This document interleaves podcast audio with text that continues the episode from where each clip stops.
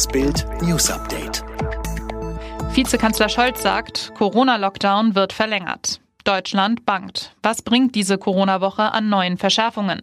Nach dem Streitgipfel in der Vorwoche wollen die Ministerpräsidenten und Bundeskanzlerin Angela Merkel in dieser Woche über neue Corona-Verschärfungen beraten.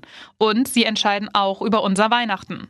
Im Bild-Talk Die richtigen Fragen stellte SPD-Kanzlerkandidat und Finanzminister Olaf Scholz am Sonntagabend klar, es wird eine Verlängerung geben. Heißt, der November-Lockdown geht bis in den Dezember.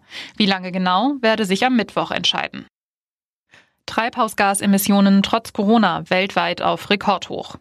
Trotz der Corona-Maßnahmen haben die Treibhausgasemissionen nach UN-Angaben einen neuen Rekordwert erreicht. Das geht aus dem jährlichen Bericht zur Konzentration von Treibhausgasen in der Erdatmosphäre hervor, die die Weltorganisation für Meteorologie WMO, eine Sonderorganisation der UN, am Montag in Genf vorstellte. 2019 durchbrach die CO2-Konzentration im globalen Durchschnitt erstmals die Marke von 410 ppm.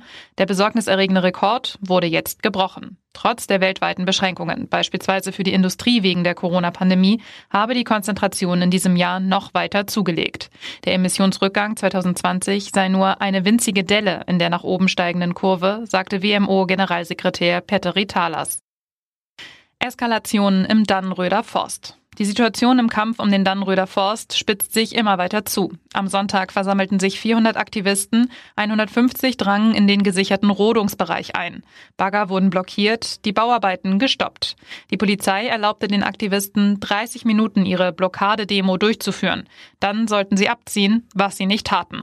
Die Polizei marschierte auf, flankiert von zwei Wasserwerfern. Sie fingen die Aktivisten ein, brachte sie nach draußen. Seit mehr als einem Jahr protestieren Umweltschützer in Hessen gegen den umstrittenen Ausbau der A49 zwischen Gießen und Kassel, die durch das Waldgebiet Gebiet führen soll. Derzeit laufen vorbereitende Arbeiten. Dabei sollen bis Februar kommenden Jahres zunächst 27 Hektar Wald gerodet werden. Die Rodungen begannen vor einigen Wochen und werden von Protesten begleitet. Mitbegründer der Ice Bucket Challenge gestorben. Als Mitbegründer der Ice Bucket Challenge sammelte Pat Quinn Spenden für die Forschung an der unheilbaren Nervenkrankheit ALS. Jetzt starb der US-Amerikaner mit nur 37 Jahren an der Krankheit. Sie war bei ihm im Jahr 2013 diagnostiziert worden.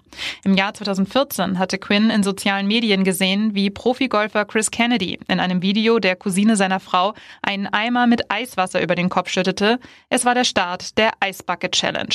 Zusammen mit Pete Freites und anderen Unterstützern machte Quinn die Spendenkampagne Kampagne auf der ganzen Welt bekannt und löste einen Internet-Hype aus. 200 Millionen US-Dollar konnten zugunsten der ALS-Forschung gesammelt werden. Freites, ein ehemaliger Baseballspieler des Boston College, starb im Dezember 2019 im Alter von 34 Jahren an den Folgen der Krankheit. DFB äußert sich erstmals zu Löw. Jetzt kommt Schwung in die Zukunftsdebatte um Bundestrainer Jogi Löw.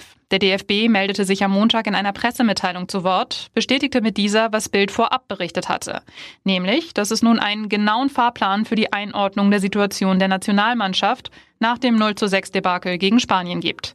In einer DFB-Präsidiumssitzung am 4. Dezember wird Oliver Bierhoff, Direktor Nationalmannschaften und Akademie, die aktuelle Situation der Nationalmannschaft darstellen und einschätzen.